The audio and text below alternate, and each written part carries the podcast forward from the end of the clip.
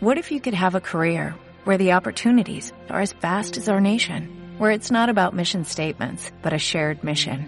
At U.S. Customs and Border Protection, we go beyond to protect more than borders, from ship to shore, air to ground, cities to local communities. CBP agents and officers are keeping people safe.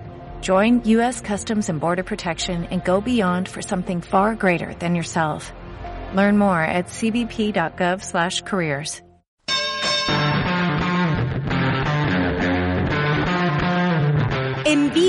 de costa a costa, desde los estudios de Vol.radio en Aguasanta, el distrito de las comunicaciones. Acá comienza el único y original Cafetín, el late de la tarde, con Rafa Manso y sus increíbles invitados.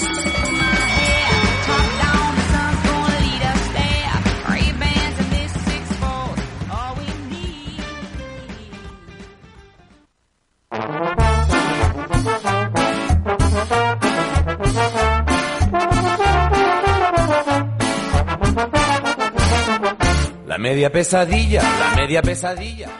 Buenas tardes Chile, buenas tardes América, buenas tardes a todo el mundo. Sube la Molder porque vamos a partir con Chico Trujillo. ¿Qué le pasa? ¿Qué le pasa de camión? Vamos. Misteriosa, hoy que me decía, hoy que me decía, tú serás mi conductor. Y yo muy asustado. Lo mejor de todo es que la canción dice la media pesadilla, weón. Súbele. ¿Qué le pasa? ¿Qué le pasa a mi camión? ¡Qué terrible! ¿Por qué? ¿Por qué me la ponen tan fácil? Todas las tardes ustedes saben que partimos este programa que se llama Cafetín en Ley de la Tarde. Mi nombre es Rafael Manso y indiscutiblemente los invito a ustedes para que me puedan acompañar, puedan debatir, puedan, puedan compartir incluso este programa por redes sociales, incluso también, si es más, pueden hacer conmigo lo que quieran durante una hora y algo. Estábamos todos tan tranquilos, tan felices, incluso estábamos hoy día comiendo galletas gracias al 10%, porque son, son galletas caras. Estábamos felices y contentos, dichosos y characheros. ¿Pero qué pasó? ¿Qué pasó? Ustedes sabrán y se darán cuenta que por la literal, por la música del camión, bueno, de Chico Trujillo, los camioneros se pusieron en pie de guerra. Y tienen en, jaque este país. Sí, en jaque. Lo tienen en jaque. Y nos, le mandaron un ultimátum. Mm, qué feo eso. No, no se hacen eso. ah, Los amigos no hacen eso. Los amigos nos mandan el ultimátum. No, no, no. Eso es bullying. Como decía el flaco. Eh, qué feo lo que le hicieron al gobierno. Qué feo lo que le hicieron al Estado. Y qué feo lo que le hicieron a las personas. Porque los afectados somos nosotros, no el Estado ni el, gobierno. Aunque somos parte de esto. De esta rara me, me- mezcolanza rara melcocha. Si los camioneros paran, supuestamente están diciendo que se va a desabastecer Chile, pero hay una fracción de los camioneros que dicen que no están de acuerdo con eso. Entonces nadie sabe en quién mandan, pero curiosamente que cuando van los camioneros siempre obtienen las cosas que quieren. En los últimos conflictos, en las últimas imposiciones de impuestos, en la- en las últimas peticiones sí. Pero creo que se les pasó un poquito los cambios. Y eso que los camiones tienen hartos cambios. Tienen como 36 cambios, ¿ah? Para que, para que nunca andaban en un camión. Sí. Así que cuidado, cuidado, atención con eso, porque si los camioneros van a ir al, a la moneda y tienen, tienen digamos, ya una, una reunión el día miércoles, esperemos que ojalá su, su- sus eh, peticiones sean acordes a un momento del país y un mo- momento del mundo que está muy concernado y que necesita de toda nuestra colaboración, de nuestro, todo nuestro entendimiento y de- dentro de todo, dentro de todos nuestros paños fríos, porque estamos viviendo un tiempo difícil, un tiempo único, que es una pandemia. Nadie mandó a llamar a la pandemia, nadie votó por la pandemia, aunque tampoco nadie votó por él, pero bueno, Eh, pero salió. Eh, el detalle es que nosotros tenemos que tener atención con eso, porque si los camioneros van a estar amenazando con esto, de parar el país del abastecimiento, ¿qué va a pasar con la especulación? Oh, especulación, gobierno. Eh, ¿Qué va a pasar con esto? Nos vamos a ver de nuevo una suerte de guerra de precios o guerra de sobreprecios en verduras, frutas, alimentos. Particularmente me voy a basar en eso, porque eso es lo que hoy día estamos llamando la alimentación primaria. ¿Qué pasa con esto? Nosotros vamos a ser las víctimas. Y los camioneros otra vez van a tener la tribuna, van a tener el sartén por, por el mango. Yo puedo entender, puedo suscribir que no quieren violencia, no quieren que les roben, no quieren. Pero se les está pasando un poquito los cambios, porque están sobrepidiendo cosas que de repente no deberían. Mi particular visión. En el programa del día de hoy vamos a tener a una destacada comunicadora que hemos tenido en veces anteriores de nuestro programa. también vamos a tener la posibilidad de estar con ustedes durante toda esta hora conversando, también con la, con la directora y fundadora de La Voz de los que Sobran. Vamos a hablar con Francisca Quiroga, quien es magíster también en ciencias políticas. Vamos también a hablar de, de qué, cómo y cómo va a ser la comunicación, que es un poco extraña, digámoslo así. Para nosotros que toda la semana nos confunden, nos cambian, no, no, no- nos mueven un poco los ejes. Eso y mucho más en esto que se llama Cafetín en la de tarde. Vamos a escuchar música y volvemos inmediatamente tratando de hacer todos los contactos posibles.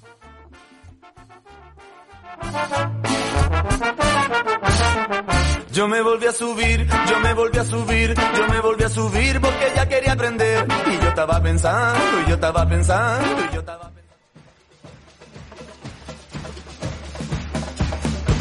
Bienvenidos al Plan, Argentina, los auténticos decadentes presentes.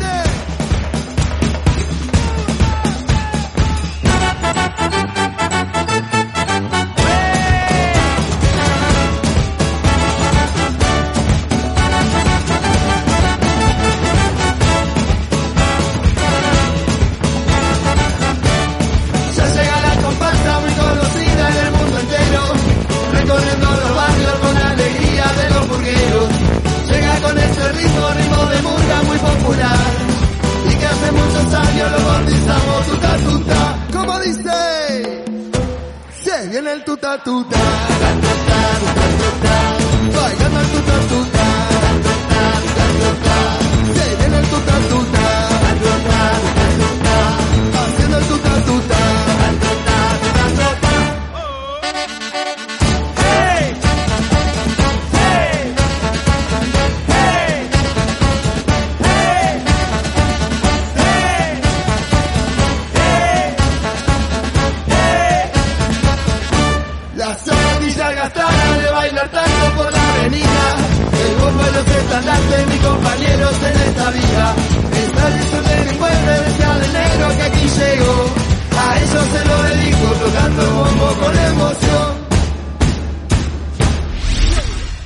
Estás en Cafetín, el ley de la tarde.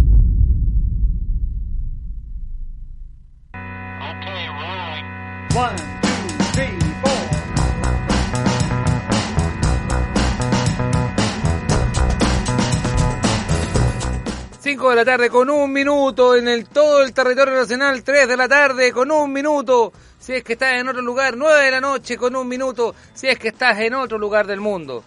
Y podría estar haciendo toda la chiva así como eh, 14 horas, eh, 150 minutos. Buenas tardes, querida Francisca Quiroga. Muchas gracias a ti, que eres la directora de La Voz de los que Sobran, por habernos dado a nosotros, la, a Vol.radio en Viña del Mar, la oportunidad de ver el debate que queríamos nosotros acá en la Quinta Región. Lo veíamos por la plataforma oficial de La Voz de los que Sobran. Pero tuvimos el placer de ayer inaugurar la transmisión de otro capítulo más de la Mesa de las que Sobran, que está comandado por la señora Alejandra Valle con sus invitadas. Por ejemplo, el día de ayer, eh, una, eh, una Lucía López increíble. Eh, la diputada Claudia Mix, extraordinaria. Y todo el resto del panel, espectacular. Todo con él. gracias, Francisca. Gracias por la oportunidad. Partir- hay que partir dando las gracias. Gracias. Feliz de estar acá en este programa, son un medio aliado de la quinta región. La voz de los que sobran ya ha crecido bastante. El matinal, todos los días, de lunes a viernes, Sí. con Alejandra Valle, Daniel Estinco y Mauricio Jürgensen, de 10 a 12. Y ahora tenemos este programa, ya llevamos ocho capítulos, de la mesa de las que sobran. Mujeres haciendo análisis político y mujeres jóvenes, diversas. Muy distinto que ahora toda la tele se volvió loca por los programas de política. Nosotros estamos desde mucho antes eh, marcando la diferencia y con debate de calidad. Sin esta cosa de pate, de andar buscando uno de derecha, uno de, de la concertación. Eso para nosotros en la política de los 90, nosotros tenemos una lógica de medios de comunicación donde nos importan las ideas. Mira, qué bueno que el, el- el tema que tocas tú, Francisca, porque bueno, eh, es otra vez el placer que tenemos de, de tener una clase magistral de esta magíster en ciencias políticas. Así que, como, como buen alumno, hoy día me vestí de uniforme, mire. Me puse el, uniforme completo. Oye, pero Sí, de ¿quién usa corbata. corbata en pandemia? Sí, no, son las calaveras, que yo siempre, yo siempre uso calavera eh, eh, de cábala. Eh, pero pero le, le, le, le digo, profe, eh, porque la, la, la Francisca eh, fue profesora mucho tiempo y, y vamos a aprovechar de, de, de hablar de esta coyuntura. Eh, Francisca, el día de ayer particularmente, y voy a, voy a sacar un segundo a la mesa de las que sobran porque tú bien dices, eh, ustedes ya partieron mucho antes con esto. Ayer nos vimos sobrepasados, sobrepasados, eh, con programas de debates. Incluso nosotros de la Vol Radio hicimos en la noche una suerte de parodia que se llamaba Tres Locos en la Net, donde hablábamos puras cabezas de pescado. Y, lo peor de todo es que tuvimos rating y terminamos hablando política. Eh, ayer nos, vi- nos dimos cuenta eh, que tuvimos un exceso, y yo no sé si esto es una, te lo pregunto a ti como, como una comunicadora, como una magíster en ciencias eh, sociales, políticas y también en, como comunicadora, eh, ¿por qué pasó esto de, de 0 a 100 en tan pocos segundos? Y eso que ni siquiera nos habíamos subido en un auto, en un superauto. Eso tiene que ver con que la televisión chilena tiene una crisis de creatividad y de oferta. Recordemos que antes del 18 de octubre estaban muertos los programas de política, ¿no? Claro, por. Decían que los chilenos y las chilenas no les interesaba la política, que el debate constituyente era lo importante, de que la gente quería comprar, solo consumo y vivir seguro y tener muchos bienes materiales. Ese era como el Chile imaginario de la televisión. Sí. Y además con programas como los matinales que son muy clasistas, eh, sexistas, una televisión que no tiene perspectiva de género, donde los pueblos originarios, las diversidades no existen. Entonces hay un formato de que ellos veían a un tipo de eh, audiencia que no tenía nada que ver con el Chile actual. Entonces les explotó en la cara el 18 de octubre. Hubo una crítica profunda a las formas de comunicación, a la calidad de los animadores, de los periodistas, eh, a cómo se pensaba la televisión. Claro. Y lo que pasó fue que después del 18 de octubre, bueno, vino el periodo de la pandemia muy fuerte, sigue el debate constituyente, y los canales de televisión se dieron cuenta que la gente sí estaba valorando muchos proyectos en redes sociales, a través de nuevas plataformas, donde se estaban informando y los debates políticos eran los que marcaban más, porque la gente con el 10% quería saber qué pasaba en el Senado, quiere saber cómo influye en la vida de cada uno de nosotros las decisiones y que la política sí importa. Otra cosa es la crítica a los partidos políticos, No, pero la política, cuando la ciudadanía se involucra y somos mayoría, somos capaces de presionar, pero a través de las ideas y los mecanismos democráticos, no como otros que hacen presiones indebidas Sí. y que tienen lógica autoritaria. La ciudadanía se organiza, debate, propone. Y estos programas de política un poco buscan eso. Yo creo que es bueno que existan más programas de debate político, Sí, pero me complica cuando veo que es un poco más de lo mismo, ¿no? Cuando Sí. tú ves el panel de tolerancia cero y el primer invitado es Lavín, No, no, ya, yo, yo, la- yo Lavín que apareció, perdona que le diga rápidamente en el contexto, dando declaraciones incendiarias contra su propia área, eh, contra la derecha, mostrándose, perdona, me acordé de los tiempos de Lavín cuando era bacheletista, aliancista. Entonces, era, era un Lavín disparando contra la derecha y disparando contra los super ricos. Eh, pero perdona que te diga, eh, yo me, me da me daba más risa, de hecho en nuestro panel de los tres locos en el set nos reíamos más de la, de la, de, la- de las escafandras que tenían puestas lo- lo- los tres los tres eh, eh, esos tres panelistas que tenían a- arriba, entonces es un poco claro, eh, eh, era, un- era un poco así. esto habla de que, claro, o sea, Lavín ya había, esto es toda una estrategia comunicacional. Ojo, la entrevista en la tercera, el tipo de portada, hablando contra la elite, eso está pensado, eso Sí. es estrategia comunicacional. Perfecto. Cuando él es parte de la elite, él no es un outsider, es parte de la historia política chilena de la dictadura, de las negociaciones de los 90, y él particularmente ahora ve una oportunidad en el apruebo para instalarse con un ropaje de, eh, cuando dice socialdemócrata, eso es un chiste. O sea, cualquier persona que tiene un mínimo de conocimiento sobre ideología, partidos, entiende que la UDI en Chile es un partido de derecha que tiene los valores del libre mercado y eh, ellos defienden eh, la toda la herencia económica de la dictadura, el neoliberalismo, y además son absolutamente eh, eh, dogmáticos en temas valóricos. Eso es la U. Absoluto. Y tiene una, una, una arista en su razón de ser pinochetista. Sí. Entonces, muy divertido porque por último Lavín podría renunciar o hacer un acto político un poquito más creíble. Pero dice, soy socialdemócrata porque sabe que en Chile la gente está hablando de que quiere derechos sociales y que está mirando a las democracias socialdemócratas Sí. pero eso no lo representa en la antítesis de la UDI y de RN y de la derecha en Chile. Lo representarían fuerzas progresistas y proyectos más transformadores que tengan que ver con el rol del Estado.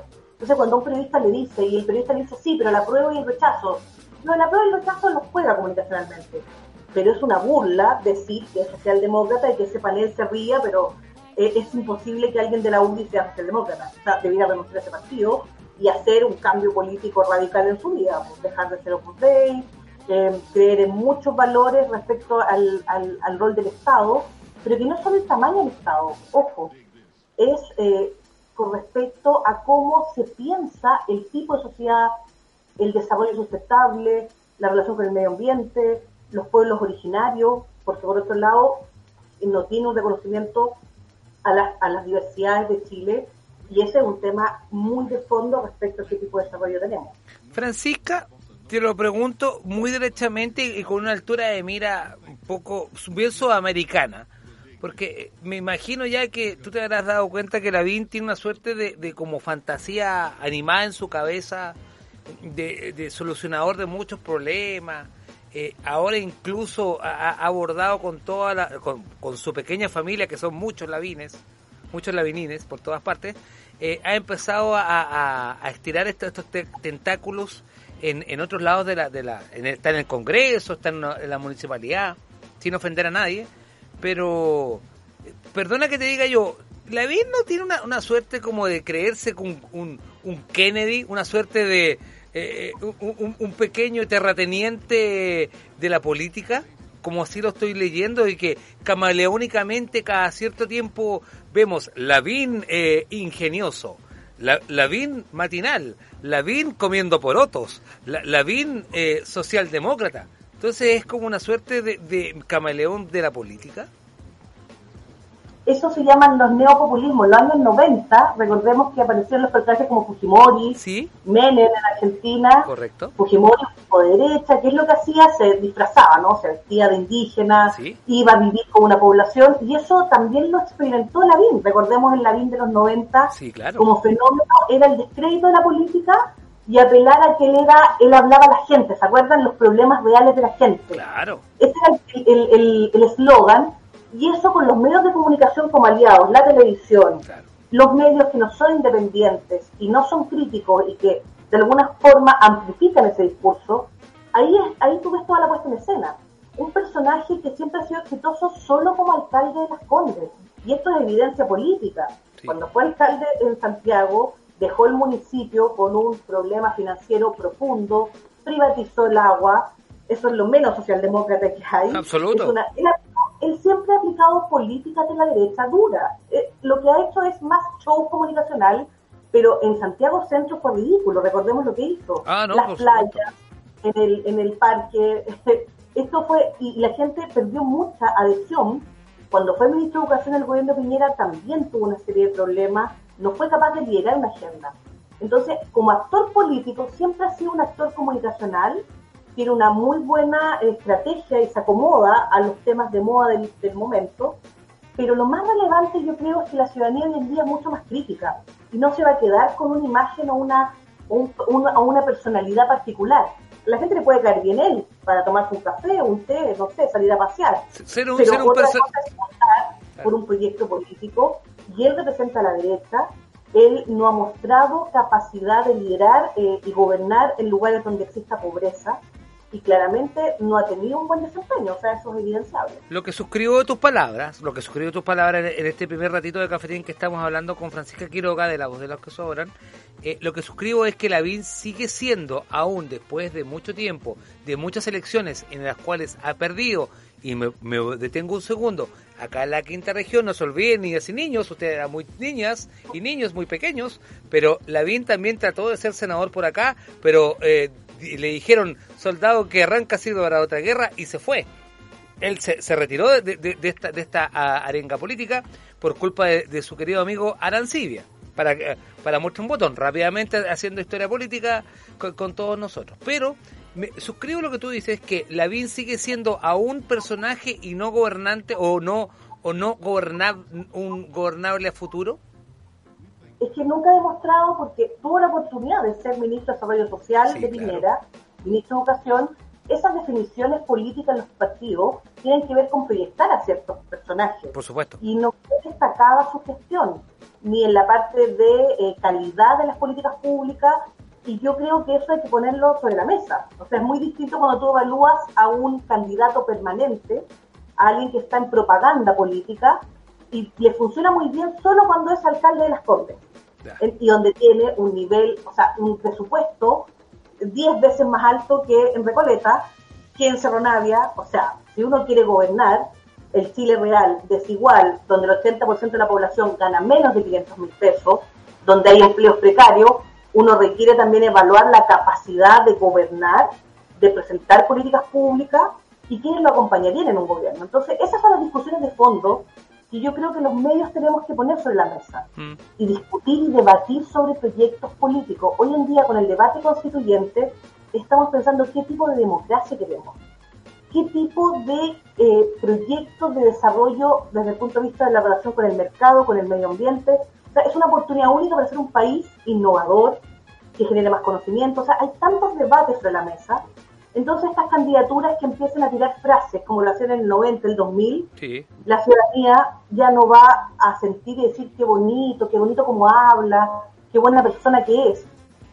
Y cuando dicen yo voto por persona y no por ideas, yo creo que ahora el debate es cuáles son las ideas que están detrás de un proyecto político. Absolutamente, no, de hecho no queremos seguir tampoco eh, abordando toda esta, eh, esta, esta conversación, pero claro, el, el, el momento que se dio ayer en Chile, eh, en un momento del el, el Prime, fue único. Tuvimos una, una, una marejada, un tsunami de que esperemos, y como lo dice Francisca Quiroga, con quien estoy hablando el día de hoy, eh, no sea un, una cosa excepcional y que no va, nos vaya a pasar de nuevo, que no saturemos tanto y que al final tampoco los medios de comunicación dejen de, eh, de, de por así decirlo, dejen de tomar los temas reales y tomen más a las personas y nos dediquemos a hacer lo que tenemos que hacer, que es em, en otras palabras, educar a la población a ir a votar, a sufragar, a, a un poco a entender y, y, y hacer un- una, una campaña de educación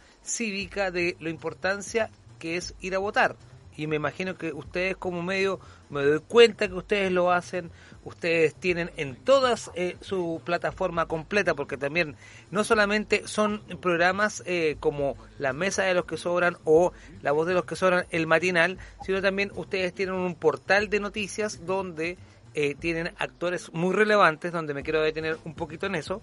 Eh, han, han desarrollado, por ejemplo, actores muy importantes como eh, Hassan Akram, por ejemplo, Fernando Atria, Nico Facuse, Lali Arroyo, eh, entre muchas personas que cooperan, además de usted, Francisca, pero que eh, tienen eh, columnas, que tienen opiniones y que dan la cara y que lo mejor de todo es que eh, son debatibles y que lo bueno es que tienen un- una suerte de, de acuerdo de hacer un asunto de educación cívica, de entender que lo que vamos a vivir el 25 de octubre no es importante, no es trascendental, es decisivo en la vida de, una- de- de este país, es decisivo, no no no hay no entiendo otro otro sinónimo mejor que decir que esto es decisivo, no es me dio flojera o me da miedo el COVID, es vivir o morir.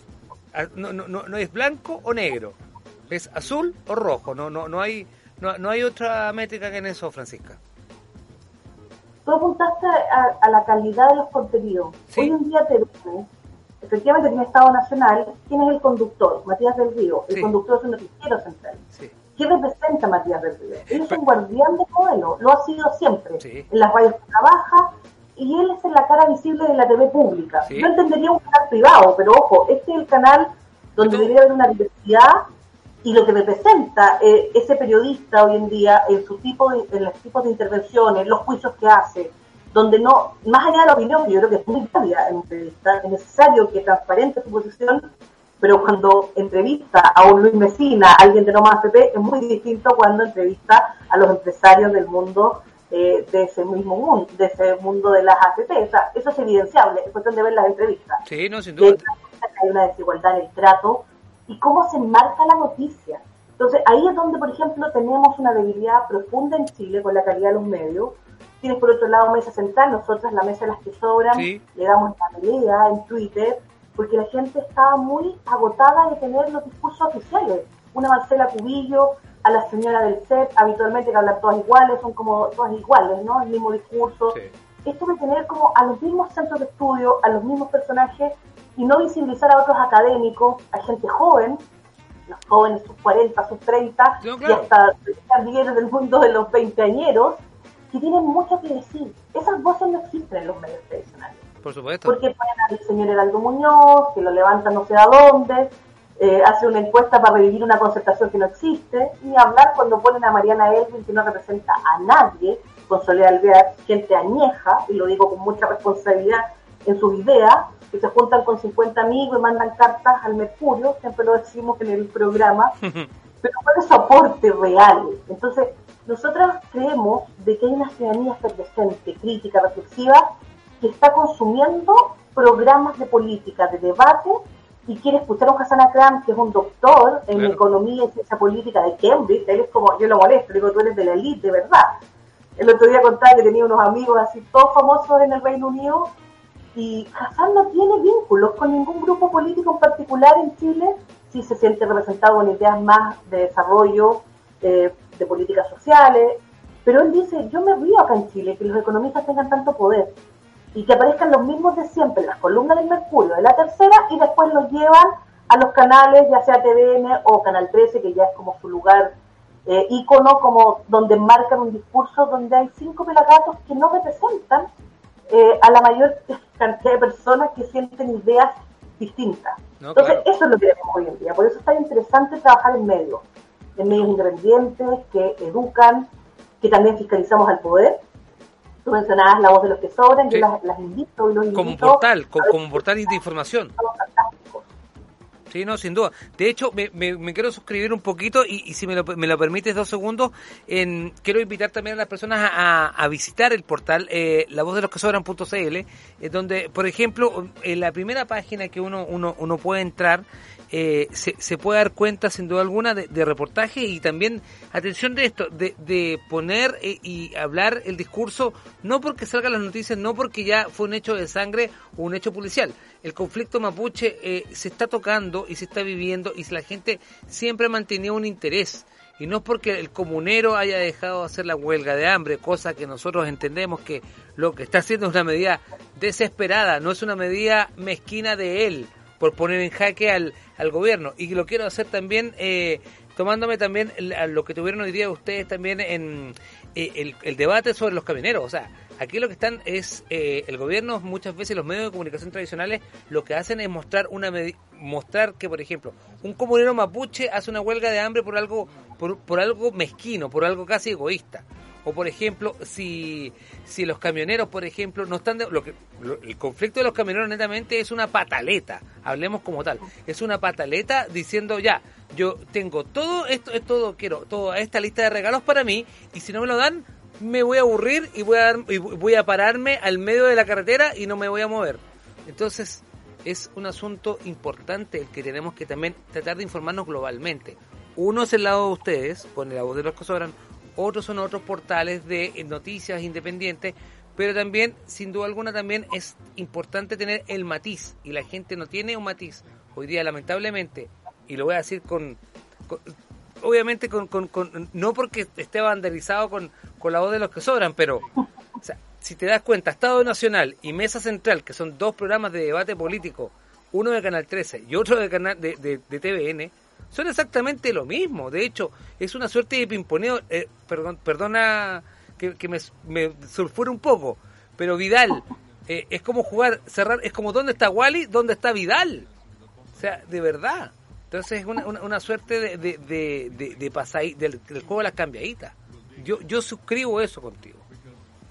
Sí, ahí te, quiero dar otro elemento. Cuando uno analiza esos programas, es la lógica binominal todo el rato, ¿no? Sí. y falsa. No poner a un Vidal que lo ponen como un personaje de la concertación, eh, ponen a un personaje de los 90 del mundo de los medios que eran del 2000, Sí. eh, o ponen a una representante del mundo socialista, pero que es de un centro de estudio, y cuando hay otros centros de estudio donde hay mucha gente haciendo investigación que no consideran porque no son parte de esa lógica binominal.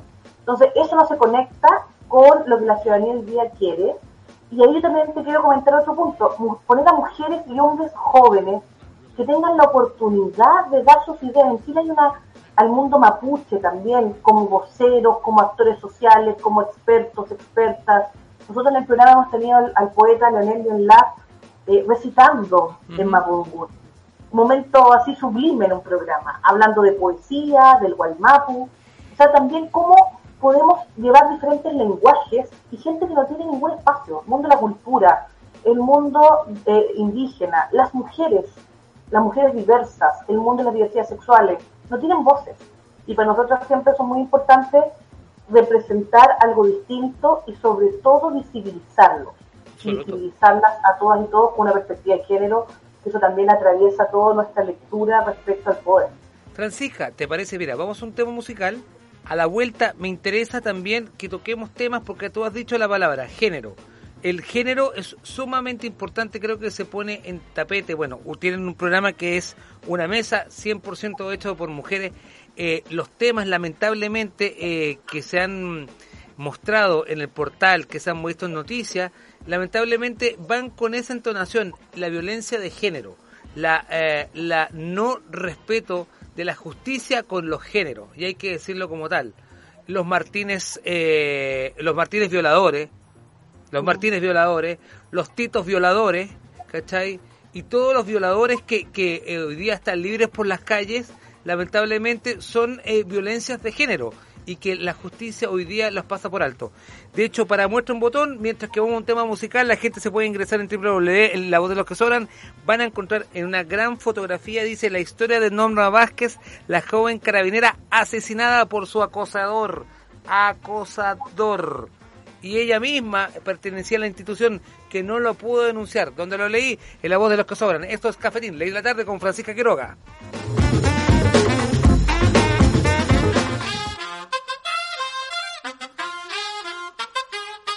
Tú nos dices que debemos sentarnos, pero las ideas solo pueden levantarnos, caminar, recorrer, no rendirse ni retroceder, ver, aprender como esponja absorbe. Nadie sobre todos, faltan todos, suman todos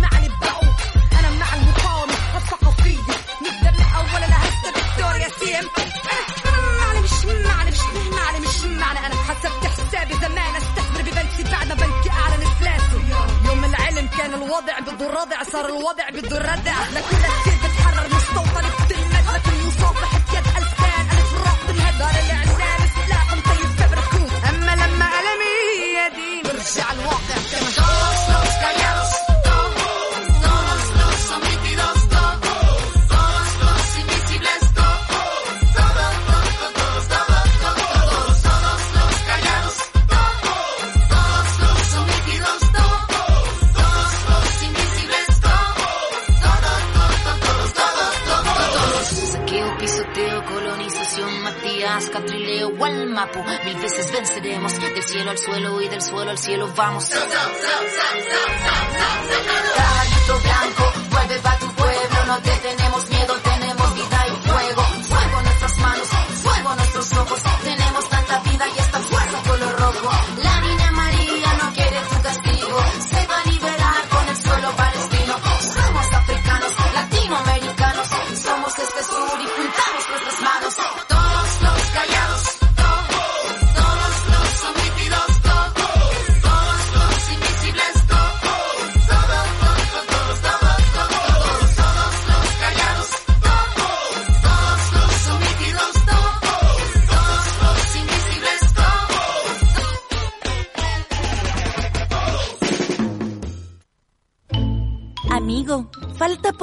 Para que termine el teletrabajo, tranquilo. ¿O no? Sintoniza online vol.radio.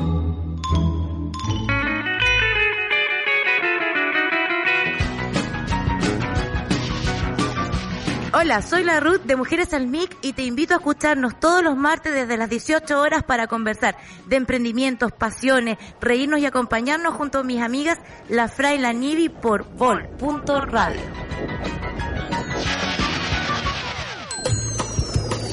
Hola, soy Sol del Mundo del Té, el podcast, y te quiero invitar a que cada martes a las 4 de la tarde ingreses a la vol.radio, donde vas a encontrar un capítulo estreno de este maravilloso podcast dedicado a todos los amantes del té. También te invito a que ingreses a la Vol para encontrar más podcasts, artículos de interés y contenido y la mejor música que podrás encontrar. Ya sabes, vol.radio es tu señal de expresión.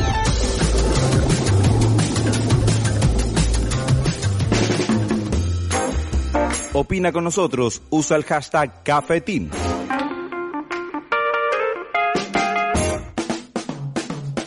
Cinco con 31 minutos, está escuchando Cafetín en Ley de la Tarde, el original, el auténtico, el internacional. Hoy día estamos con Francisca Quiroga, que ella es comunicadora, magíster en ciencias políticas, analista de discurso y medio de comunicación, fundadora de, de y directora de La Voz de los que Sobran. Perdón, ¿qué signo zodiacal es usted? Porque lo único que me faltaría es decir cuál es su signo zodiacal. Sagitario, de diciembre. Sagitario, ¿ascendente a dónde? Perdón, es que ahora con la pandemia uno pregunta estupideces. Ahí ya me perdí, pero voy a, sé que es de Sagitario, eso es lo que sé. ¿Usted se ha fijado, profe, disculpe que le diga así, pero profe, ¿usted se ha dado cuenta que ahora con la pandemia uno pregunta, perdonando la expresión, estupideces o huevadas? Pe- Porque, o sea, disculpa, tú eres Sagitario con ascendencia dónde? Cuéntamelo, cuéntamelo.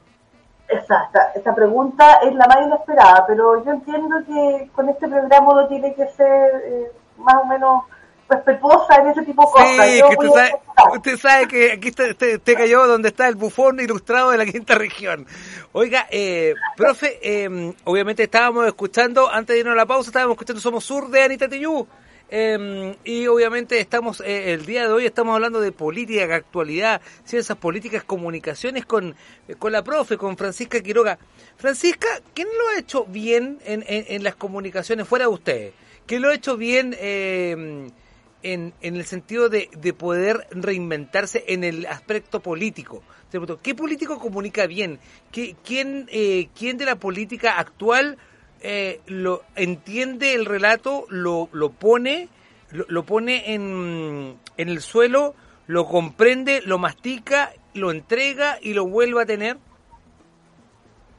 Yo creo que han surgido actores de la sociedad civil bien interesantes en comunicación. Dale. Por ejemplo, a mí me sorprendió mucho Isia Asistes cuando la entrevistamos en La Voz de los que Sobran y también le hicimos como una revisión a, a todas sus entrevistas, su rol político y a la, vez, a la vez comunicacional. Creo que se instaló muy bien un tono claro, eh, una mujer que es- domina un tema, que representa a un, a un grupo que es bastante conservador también, hay grupos muy diversos, pero que fue capaz de liderar una agenda. Claro. Eh, he conocido a muchas comunicadoras últimamente del mundo de la ciencia, eh, que creo que ahí hay un, hay un mundo muy interesante de actores que también tienen mucho que decir en la política chilena. Y creo que ahí han surgido personajes interesantes en el mundo social también. Eh, creo que la- el 18 de octubre también nos hizo mirar a, jóvenes que tenían capacidad discursiva, de debate, de análisis. En el mundo medioambientalista he encontrado también a muchos jóvenes líderes que eh, están luchando por el, por el Tratado de Escazú, eh, que son embajadores, embajadoras en temas de medio ambiente. Creo que hay que renovar completamente eh, a los actores tomadores de decisiones.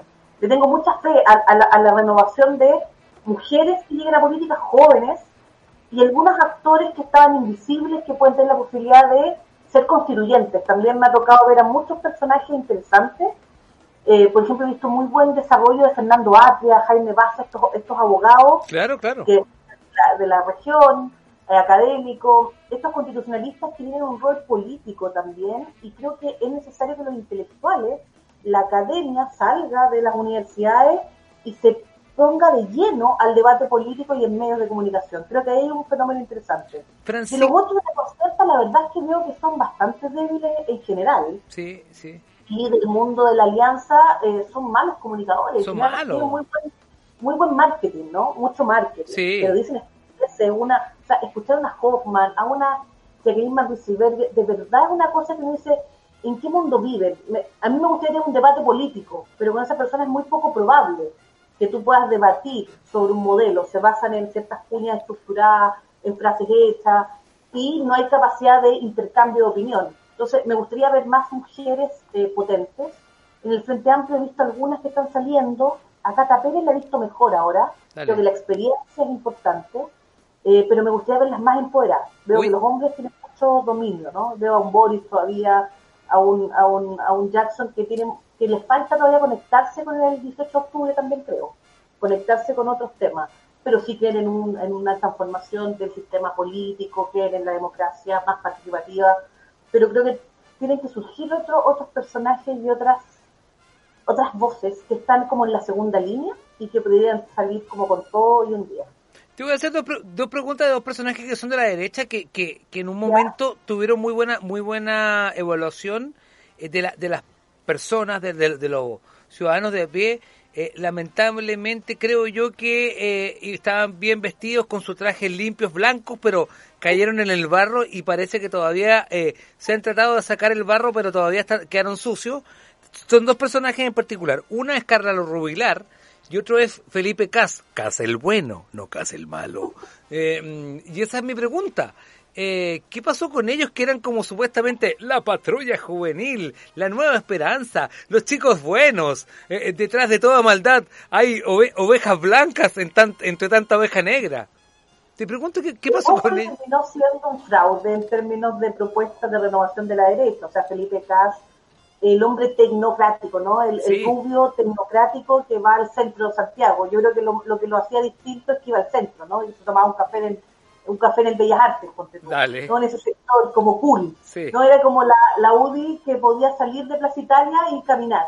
Creo que ese era su máximo nivel de, de salida de la, de la y- estructura y- y lo confundían con Martín Cárcamo, que era lo más triste. más o menos. Yo creo que puede haber pasado algo así. Perfecto. Pero más allá de la ironía con respecto a que siempre han sido parte de defender un modelo, Sí.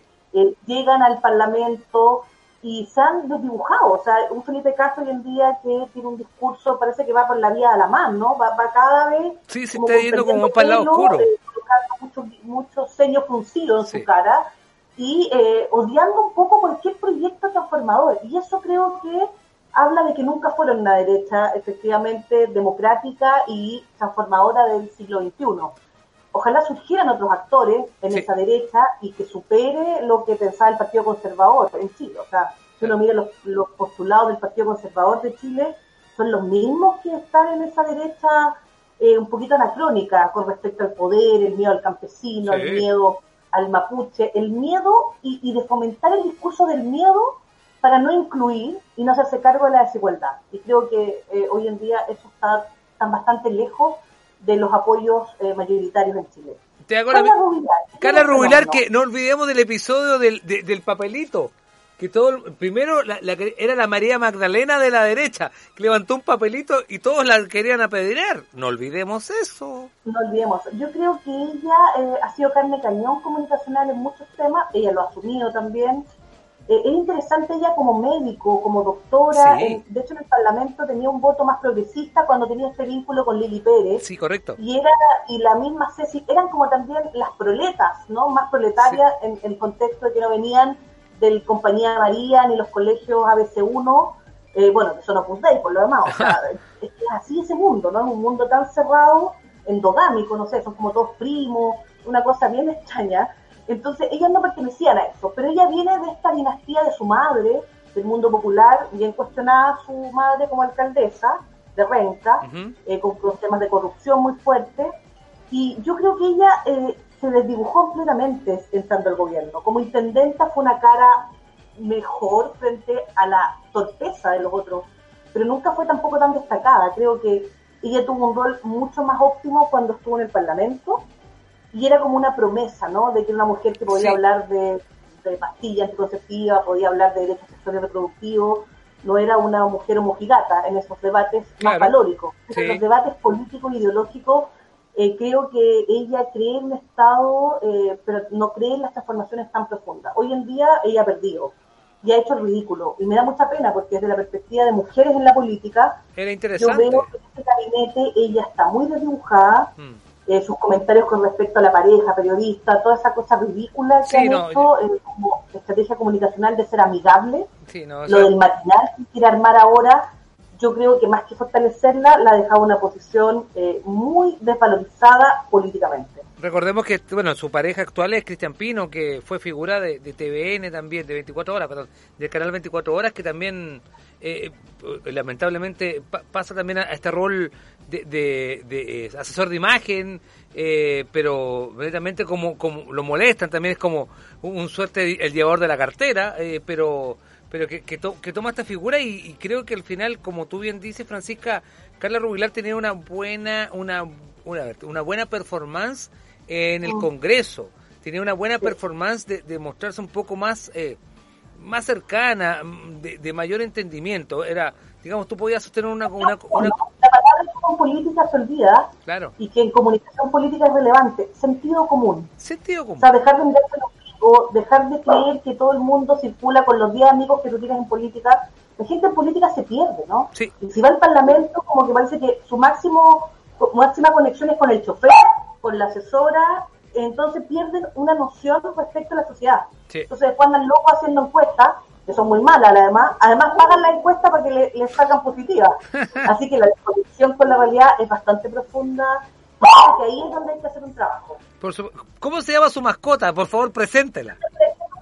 pero ella anda dando vuelta, no sé por qué se volvió loca. ¿Cómo se llamaba? Perdón, que no te escuché. Se llama eh, Morín. Morín. Ven para acá. Mira qué linda. Sí. ¿Cuánto, ¿Cuánto tiempo tiene Morín? ¿Cuántos años tiene Morín? Tiene como cinco, es una pública. Ah, perfecto, ¿no? Qué lindo, ¿eh? No, pero. No, sí, entrete, sí, todos, todos tenemos mascotas, así que está ahí, y la, la- la Francisca nos está, nos está regalando un poquito de su tiempo también. Eh, Francisca, tengo en mi espalda, y estamos mirando también en la multipantalla, em, la voz de los que sobran, eh, el, el portal, eh, y te- tengo, dije, eh, la primera imagen que tú te, te sorprendes son, son, em, es un portal de noticias actual que se va renovando, que, que, que a veces nos sorprende, otras veces nos dan ganas de enojarnos, pegarle a la pared, por lo que pasa. Eh, mm, sin duda alguna, eh, hoy día nos, nos sorprendemos con la historia de Norma Vázquez, la joven carabinera asesinada por su acosador, lo dijimos.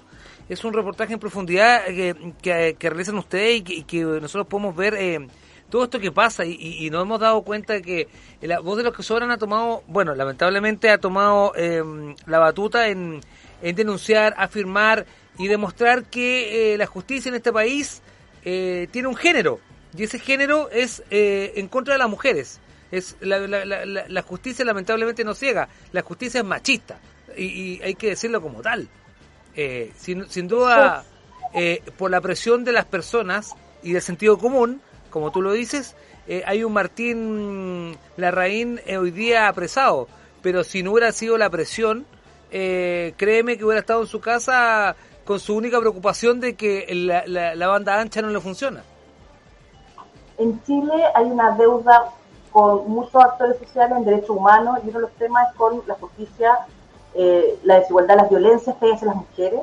Y ahí el periodismo feminista, las organizaciones sociales han levantado estos temas a través de la organización. Sí. Eh, también han criticado los medios, han obligado también a cambiar muchas prácticas y discursos, los titulares. Recordemos los titulares de la cuarta en algún minuto hace cinco años. O sea que eran impresentables, la cuchilló, ¿se acuerdan esto? La hizo Anticucho, hay Sí. un emblemático de estudios de Sí, comunicación sí, de hecho el política. Mickey Mouse, el famoso Mickey Mouse de los viernes. También, recordemos, entonces tuvieron Sí. que cambiar, yo no sé si han cambiado eh, ideológicamente totalmente respecto a cómo entienden el feminismo, pero por lo menos se han visto obligados a, bajo la presión de la ciudadanía y de la evaluación, de decir no podemos seguir titulando, eh, colocando estos titulares, estas imágenes que promueven estereotipos o, la, o, o promueven la violencia hacia las mujeres. Sí. Nosotras en La Voz de los que Sobran eh, tenemos un equipo de reporteras muy importante, junto con nuestros rostros, que está la Ale Valle, Sí. eh, Daniel Espico, Mauricio Jürgensen, eh, que seguimos con proyectos eh, audiovisuales de lunes a viernes en la mesa. Tenemos reportajes y hay un equipo muy importante liderado por Carolina Roja, que ella publicó un libro que se llama Abandonados. Ella es experta en temas, ella es feminista y experta en temas de infancia. Entonces, por eso como medio hemos liderado una agenda, nosotros fuimos el primer medio que sacamos la historia de ambas, nosotros fuimos los que descubrimos cuál era la OCA del CEPAC que había fallado, eh, descubrimos también la violación que había ella denunciado por parte de eh, la, la mujer que la cuidaba y era el padre que la cuidaba. O sea, nosotros descubrimos el historial de abusos y la desidia del Estado, fuimos el primer medio. Y eso fue un reportaje de investigación, una convicción con estos temas. Después salió CNN, nos ha pasado que nosotros hemos sacado una agenda eh, como medio independiente y que ha- han tenido que los medios grandes, que tienen 50 periodistas o tienen Claro. equipos mucho más grandes, nosotros somos cinco, un equipo chiquitito, pero que trabajamos muy comprometidamente con salir con estas historias. Lo mismo que tú estás leyendo hoy día, tú mostrás la portada Yo estoy mostrando y tú, por ejemplo, ta- también... Salimos con la historia, ¿no? Sí. de Norma Vázquez, la carabinera que fue asesinada, este femicidio tan brutal en Linares, Sí, sin duda, y ¿no? nosotros sacamos la historia completa. Las Antonia, las Ámbar. Oye, eh, es que todos los días no, no- no- me da lata, la, hoy día las normas. Entonces, todos los días vamos tomando nombres de, eh, de mujeres que son violentadas, que han sido eh, acosadas, que han, incluso han, han pedido ayuda a su... Y esto es una, un, un- un poco una... Yo otra vez y tuve que hacer una editorial que yo partí pidiéndole disculpas porque yo fallaba como género, como, como hombre. Y, y te lo vuelvo a decir, yo le vuelvo a pedir disculpas a todas las mujeres porque nosotros como hombres fallamos. Y es impresentable como, por ejemplo, un, un jefe de, de Policía de Investigaciones diga que han, eh, esto es un éxito eh, haber encontrado a Ámbar. No, el éxito, eh, parece que él, él no tiene el- el- la concepción del éxito y el fracaso. El éxito es haber encontrado a Ámbar viva, haberla salvado y haberla protegido. El fracaso fue haberla encontrado lamentablemente muerta y haberla puesta a disposición de un asesino confeso. Un asesino confeso, porque lo dijo en televisión y televisión pública. Ni siquiera en televisión privada, ni siquiera en televisión por cable, en televisión pública. Son casos de alta connotación pública y nosotros como medio lo que hacemos es dar un contexto, contar una historia, poner datos sobre la mesa, porque también hay mucho morbo, ¿no? Asociado, porque Sí, lo pasa no, como crónica policial, ni hablar los matinales, lo que hizo Canal 13 fue algo pero tan indignante, Fue ¿no? brutal. Este tipo que va a la causa y lo hacen con familias pobres, eh, hacen una carnicería comunicacional y nosotras a, a- las personas les damos un nombre y, visibilizamos su historia, eh, le damos un tratamiento respetuoso, pero desde ahí también queremos develar el problema público que está detrás, que las autoridades políticas que seamos influyentes, en que el periodismo sea capaz también de dar temas en la agenda pública y de presionar para que se tomen decisiones, se legisle, se piensen o se hagan políticas públicas que sean eficaces en infancia en temas de eh, violencia contra la mujer y también la fiscalización del poder político. Nosotros hemos de- develado también el lobby, los conflictos de interés que hay, los negocios que están en el segundo piso, de gente que eh, recibe subsidios de las OCA, los organismos colaboradores del Sename, y que estaban haciendo parte del veto de la ley eh, integral de la niñez. Ojo que también tenemos que fiscalizar, y eso es un rol muy importante de los reportajes y las crónicas del medio La Voz del que. Profe, perdone que, que le diga así, profesora, porque usted también fue profesora, fue es educadora. Eh, te voy a tocar dos temas antes de, obviamente, quiero cerrar con un tema muy importante, un tema país, que es, y voy a cerrar con ese tema, porque mucha gente nos está preguntando, Pregúntale por Stingo presidente. Lo vamos a preguntar al final, tranquilo. Ah, Ya, Tranquilo. que le pregunte. Tranquilo, le, les cuento que hemos hablado con Sí, el socio sí, tranqui- tranquila, profe, porque le tengo que hacer dos preguntas. Muy, muy- usted fue profesora. Eh, dos de temas la que... de sí. política y. Eh, dos temas inmediatamente se los pongo rápidamente y creo que lo cerramos el tema. Bueno, Matías del Río siendo un sostenedor eh, de colegio eh, y ninguneando al presidente del colegio de, de, de- perdón, de, profesores de Chile diciendo prácticamente que eran flojos los profesores cuando los profesores, al igual que usted, eh, para, eh, para evolucionar como profesora se tuvo que preparar, me imagino. Para poder dar clases usted tuvo que prepararse, eh, tuvo que adecuarse usted para estar en un- en una en un aula de, universitario. Hoy día los profesores se tuvieron que adecuar para poder eh, eh, dar clases de forma remota. Entonces, que un Matías del Río a lo mejor eh, ningunea a un, a un, no lo quiero decir como a un, a un subordinado, pero podría ser subordinado porque Matías del Río podría ser su jefe.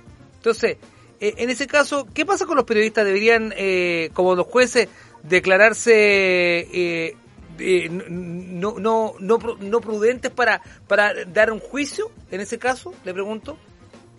Yo creo que hay que transparentar los conflictos de interés. Ahí, Ok. eh, el tema de la publicidad fue todo un debate cuando los rostros de los noticieros estaban hablando de una marca en particular Sí. eh, y que esa marca después financiaba o había un sindicato y no tenía visibilidad en ese medio. Yo creo que hoy en día hay que transparentar los conflictos de interés, es una cuestión mínima. Perfecto. Y con respecto a Matías del Río, eh, él hace una defensa ideológica, más allá que en este caso sí es sostenedor, lo ha hecho en muchos debates de temas sociales. Él siempre hace un, ejercicio de defensa del modelo, el status quo, por eso esta, esta noción de guardián, ¿no? Este guardián comunicacional Sí. y que por algo está en esos espacios. Y hay otros que tienen que irse porque no cumplen con lo que los dueños, dueños porque son empresarios, Sí, por supuesto. de esos medios de comunicación quieren Claro. y que no tiene que solo, o sea, tiene alguna habilidad y algún desarrollo profesional, obviamente, tiene una trayectoria, pero su posición de poder hoy en día está muy vinculada a lo que piensa y a lo que defiende. Y en el caso del colegio en particular, eh, recordemos que las corporaciones sin fines de lucro, pongo entre comillas, en Chile, es el gran debate de la subvención escolar, porque reciben las platas del Estado y finalmente hacen negociados porque arriendan los colegios, entonces jurídicamente aparecen como sin fines de lucro. Claro. Y ese es el gran tema del negocio de la educación y que lo develaron el 2011 los estudiantes secundarios y universitarios. Del 2006 que venían diciendo de que habían sostenedores que decían que son eh, personas que están sin fines de lucro, corporaciones, pero que en la práctica estaban lucrando con las subvenciones escolares, que es plata del Estado, y además entregando una educación de baja calidad. Perfecto. Profe, le, le pregunto rápidamente porque yo le dije dos preguntas antes de eh, Stingo presidente. Estoy contigo, Stingo. Eh, rápidamente, por ti voto. Eh, Tengo- Yo creo que puede ser un excelente candidato. Sí. No voy a decir a sí, pero yo creo que él sí está interesado, lo hemos hablado, pero le gusta mucho estar en los medios sí. y es probable, yo creo que sí va a ser candidato. No voy a decir a qué, No, pero no. él va a estar en política, yo creo, porque es un aporte, es convencido, es una persona muy generosa y se la juega. Ahora somos somos socios en este proyecto. Nosotros la voz de los que sobran con la Ale Valle, con Daniel Stingo, con Mauricio Jurgensen y la que habla, que somos ahí un equipo los Sí, cuatro. claro. Eh, somos socios y estamos dando la pelea sin lucrar, sin nada, No, sí. poniendo nuestros recursos, pero pasándolo muy bien y sintiendo que somos un aporte, Perfecto. un aporte a la calidad de la democracia. Eso es lo que nos mueve todos los días. ¿Qué sientes tú cuando, te lo pregunto bien derechamente, tú eres la directora, la fundadora, vienes de, de otro de otro medio que, que aquí parte, se, se- eh, se- el, la génesis viene de otro lado, pero aquí es donde, donde se cuaja la idea, donde, donde se hace real, tangible, donde, donde digamos podemos decir que se alzan figuras eh, tanto eh, de, eh, la Defensoría de los Géneros como Alejandra Valle, que ha sido una acérrima defensora y agradecemos también eh, esa, esa postura. Eh, y también un Stingo que surge como una figura potente, eh, socialmente afable y empática. Y eso es la- la- lo, lo- lo- lo- curioso y divertido. Entonces, de, de Stingo que eh, sin, sin ser peyorativo eh, puede, puede utilizar muy bien su figura de rol, figura, figura pública, pero con un rol social. ¿Se entiende? Y lo tiene lo, lo tiene siempre. Yo creo que Daniel Stingo eh, como abogado es un gran aporte y, y le molestan las injusticias, ¿no? Yo creo que él Sí. siente que también desde este espacio de un medio de comunicación, están todos los lives que pueden haber, en todos los seminarios, es una persona muy generosa y que cree mucho en la transformación eh, de este país, para un país más justo, más solidario y más desarrollado también. Eso es lo que creo que nos une a todos. Absoluto. Profesora, eh, perdone que, que sea insistente, usted sabe que yo soy como, acuérdese que me puse el uniforme. Eh, le quiero aprovechar porque estoy haciendo la tesis, le pregunto, eh, porque fue tema la semana pasada, porque más que el 10%, eh, eso fu- fue, eh, tuvo más portadas curiosamente y, tu- y tuvo eh, más impresión de tinta que, que pagasen el 10%. Caso Nano Calderón, caso Nano Calderón, Argandoña, caso Argandoña Calderón, Calderón Argandoña, eh, caso Kel contra Nano, eh, Raquel con, con el abogado, eh, no sé cómo decirlo, el caso eh, los ricos versus los pobres, los ricos van a la cárcel, los, lo- lo- pero los ricos no van a la cárcel, van, a- van al, al manicomio spa, eh, ¿Qué pasó? ¿Qué, ¿Por qué? ¿Por, qué nos terminamos todos indagando y preocupando de y sabiendo detalles sabrosos como que la nana le hizo el bolso para irse al, al spa a- al, al spa psiquiátrico o por ejemplo que le encargó a, un amigo le, le- dijo toma te, te encargo las armas las pistolas y el auto entonces eh, y la polola no me interesa entonces te pregunto qué qué pasa ahí en qué en qué fallaron o los medios dieron un festival con esto o fue directamente eh, el veranito de San Juan que necesitaban los medios para un poco hablar de otra cosa que no fuera COVID Yo creo que los medios es lo que saben hacer, ¿ah? lo que se incomodan mucho con el debate político, tienen que hacerlo sin manejar muchos contenidos, son, bastante ignorantes muchas veces en, en dominar cuestiones de política pública, de economía, de política, se sintieron muy cómodos todos los matinales en vivo, y es una familia que ha sido parte del show business chileno y de la farándula. y de la y política representan también muchos problemas públicos que hay en Chile, ¿no? El, el tema del dinero, del éxito, el, el hombre patriarcal, la mujer que también tuvo vinculada a la dictadura, que fue un ícono, Sí. pero por otro lado una mujer fuerte, pero que a la vez estaba supeditada a la imagen del, del dinero y, y el éxito.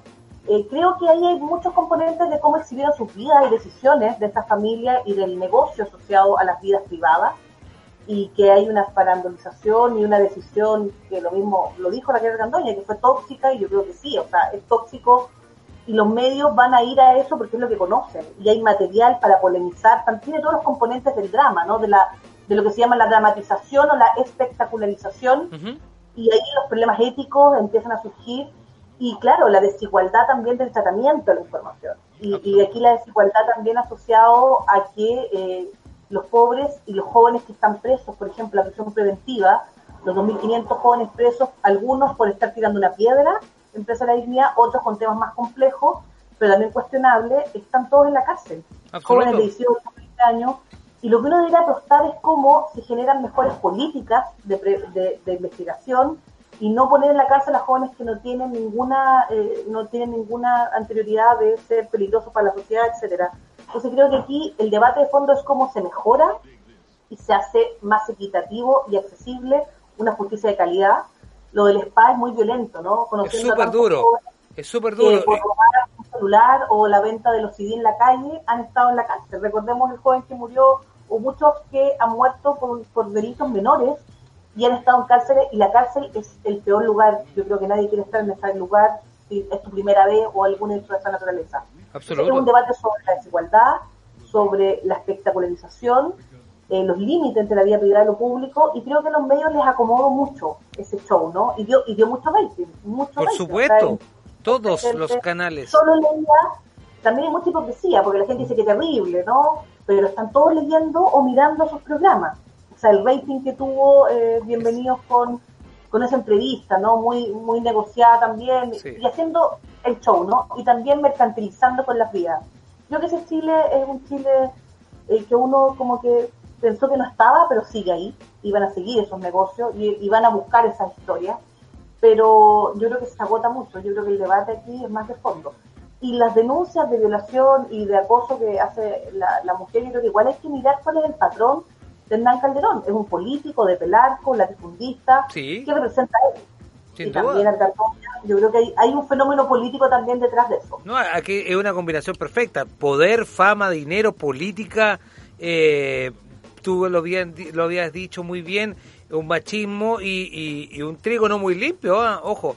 Ahora eh, vamos a vamos a ver en qué termina y ojalá que, que esto también, eh, la justicia sea pareja. Pues eso es lo, lo- lo interesante. Eso es lo que la ciudadanía está muy atenta, atenta. A uno le da pena que cualquier persona Sí, sin duda. lo esté pasando mal. Una madre, obvio, uno no quiere que le pase eso, pero hay situaciones donde muchas mujeres hoy en día están eh, sin poder ver a sus hijos en prisión preventiva y hay que recordar lo que pasó el 18 de octubre a la fecha. A mí me preocupan muchos jóvenes con 20 años que llevan 8 o 9 meses en la cárcel, uno, en las peores condiciones, en la pandemia. Absoluto. Entonces creo que es un debate de la agenda.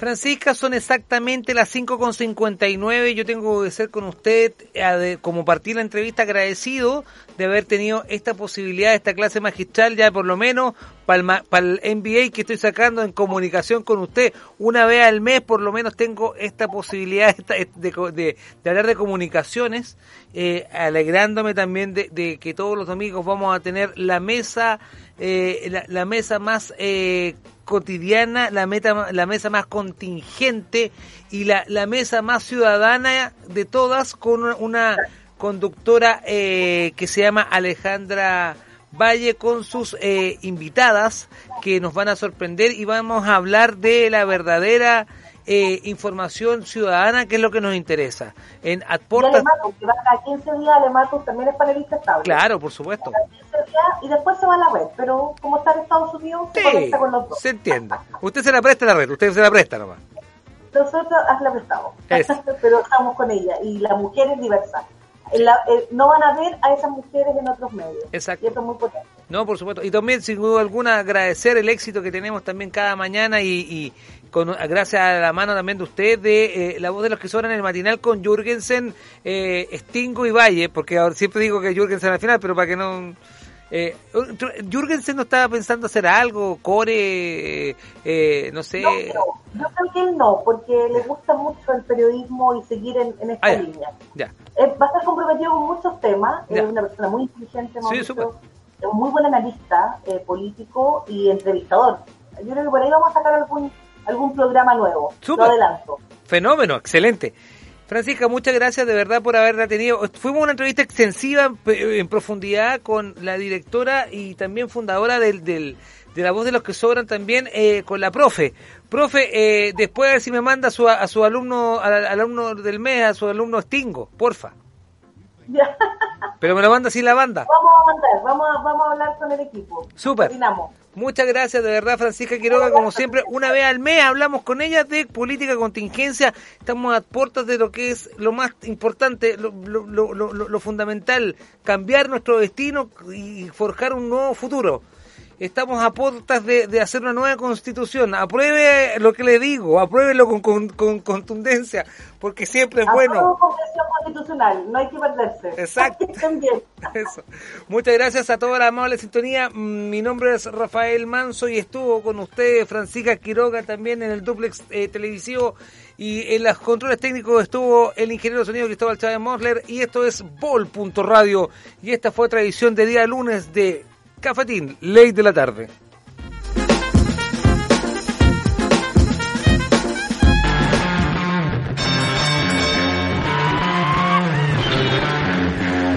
Desde los estudios de Vol.radio en Aguasanta, el distrito de las comunicaciones, esto fue Cafetín, el late de la tarde, con Rafa Manso y sus increíbles invitados. Si te gustó este programa, dale like y compártelo a través de nuestro sitio web bol.radio. Señal de expresión.